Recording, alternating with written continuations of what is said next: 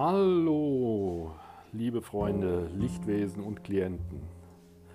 Ich habe für heute folgende Karte aus meinem Tarot gezogen.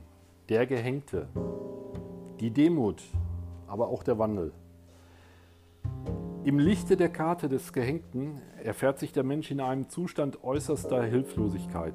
Er hat alles versucht, sich zu befreien, seine Lage zu verändern, sein angestrebtes Ziel zu erreichen, seinen Willen zu erfüllen.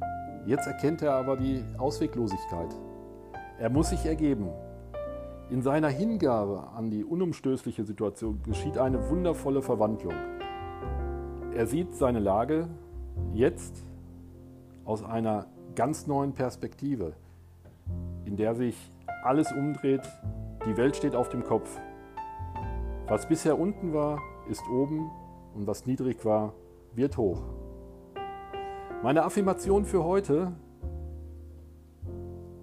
die umgekehrten Möglichkeiten einer Lage entdecken und damit zu leben.